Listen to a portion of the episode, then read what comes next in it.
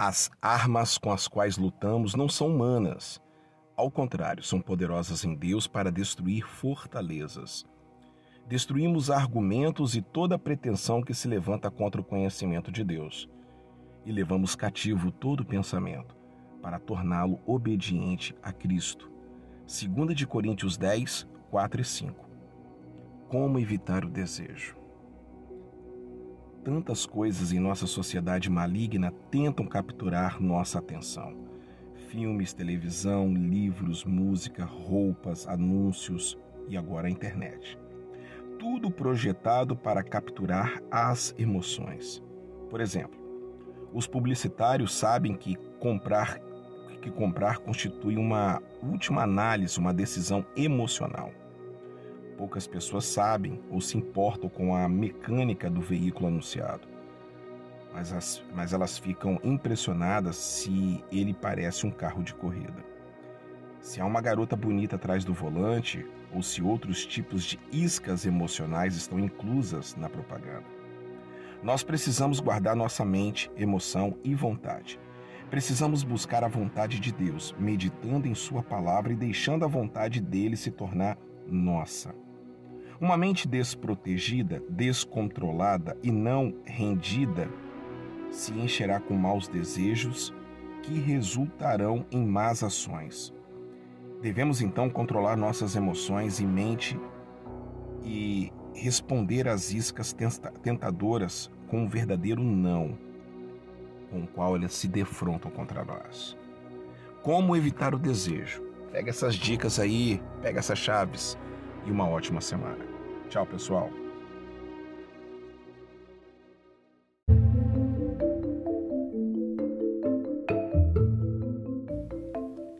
Toda boa dádiva e todo dom perfeito vem do alto. Tiago 1,17. A bondade de Deus. As coisas que vêm de Deus são boas e perfeitas. Deus nunca poderia produzir o mal porque sua natureza é boa. Antes, ele produz um bem interminável. Por outro lado, nossa natureza dá origem ao pecado. Porque tentaríamos nos satisfazer com os maus desejos que resultam em morte quando Deus derrama tudo tudo que poderíamos desejar para nossa satisfação? Somente um tolo seria seduzido por tal armadilha quando toda a bondade de Deus está disponível por sua graça. Da mesma forma, a nossa carne pode ser comparada a um poço de água estagnada. É ridículo crer que poderíamos nos satisfazer bebendo dele, quando podemos ir até a fonte da água da vida que nos dá todo o dom perfeito e bom. A bondade de Deus, agarre-a, porque ela está te seguindo. Ótima semana. Tchau, pessoal.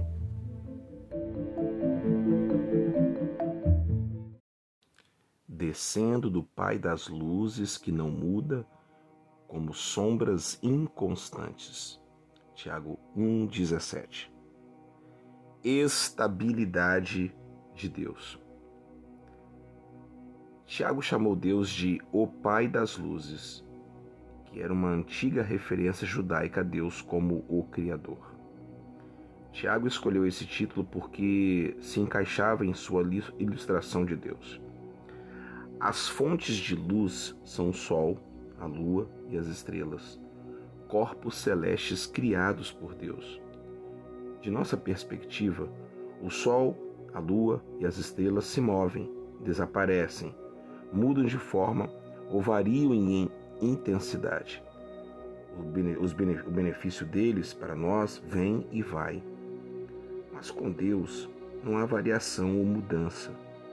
Deus não muda de uma condição para outra, nem se desloca como sombras durante o movimento do Sol. Sua luz brilhante de glória e benevolência graciosa não se desvanece. Sua graça nunca escurece. 1 de João 1,5 Deus é luz e nele não há treva alguma. Malaquias 3,6 diz: Eu sou o Senhor, não mudo. A misericórdia de Deus nunca cessa. Nada pode eclipsar sua bondade ou parar sua benevolência. Sabendo disso, não morda a isca do diabo, gerando ao fim um pecado mortal. Em vez disso, receba o bem que Deus quer lhe dar. A estabilidade de Deus. Episódio 313. Vamos que vamos, pessoal. Terminamos outubro.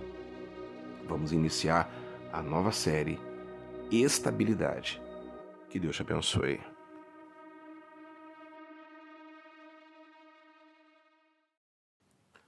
Neste mundo vocês terão aflições. João 16, 33. Olá, hoje é dia 1 de novembro e começamos então a série Estabilidade. E hoje, ataque à igreja. Gente boa, não devemos nos surpreender quando a igreja estiver sob ataque, porque Cristo disse que isso aconteceria pelo fato de o mundo, a carne e o diabo estarem por trás de tamanha a hostilidade. Cristo nos instruiu: vigiem e orem para que não caiam em tentação. Mateus 26, 41. Pedro advertiu: estejam alertas e vigiem. O diabo, inimigo de vocês, anda ao redor como leão, rugindo e procurando a quem possa devorar. 1 de Pedro 5,8.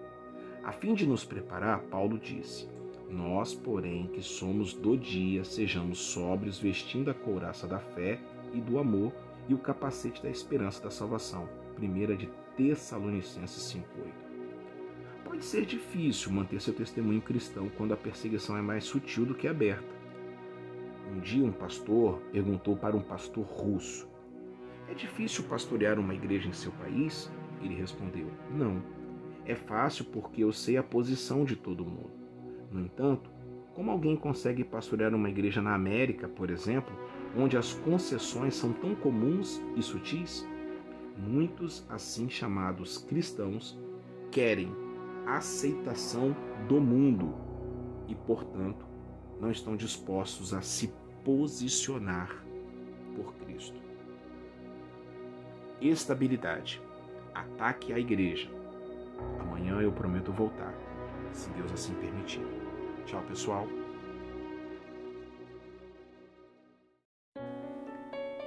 Permaneçam assim firmes no Senhor. Filipenses 4:1.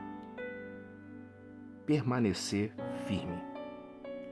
O versículo de hoje evoca à mente a imagem de um soldado mantendo-se firme em meio à batalha. Paulo usou a mesma metáfora em Efésios 6:11.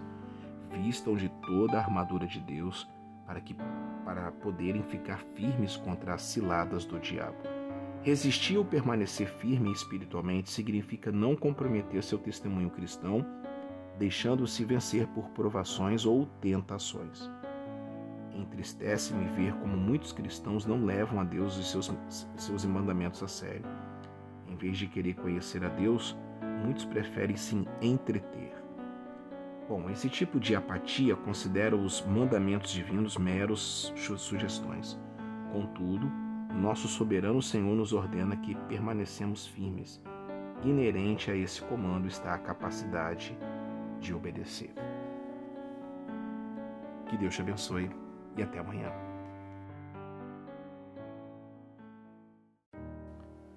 Deus é a minha testemunha de como tenho saudade de todos vocês com a profunda afeição de Cristo Jesus. Filipenses 1:8. O cuidado de Paulo pela igreja. O apóstolo Paulo tratava os cristãos como um espírito gentil e terno. Ele frequentemente temperava os mandamentos com expressões genuínas de amor. Paulo tinha um lugar especial no coração para a igreja em Filipos ele se dirigiu a esses cristãos como meus irmãos a quem amo, de quem tenho saudade. Filipenses 4:1. O apóstolo manifestou seu amor no desejo de permanecer com esses irmãos para o progresso e alegria na fé deles. 1:25.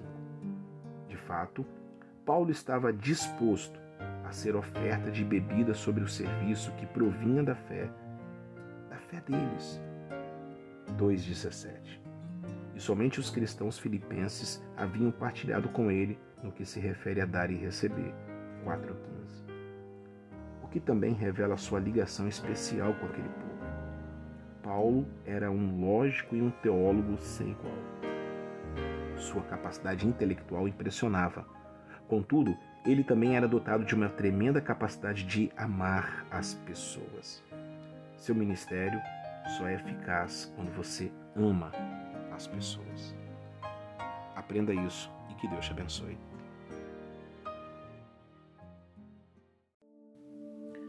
Meus irmãos, a quem amo e de quem tenho saudade, vocês que são a minha alegria e a minha coroa. Filipenses 4:1. A alegria de Paulo. A alegria de Paulo apóstolo vinha de dois dos irmãos cristãos. O versículo de hoje diz que os cristãos filipenses eram a sua alegria e coroa.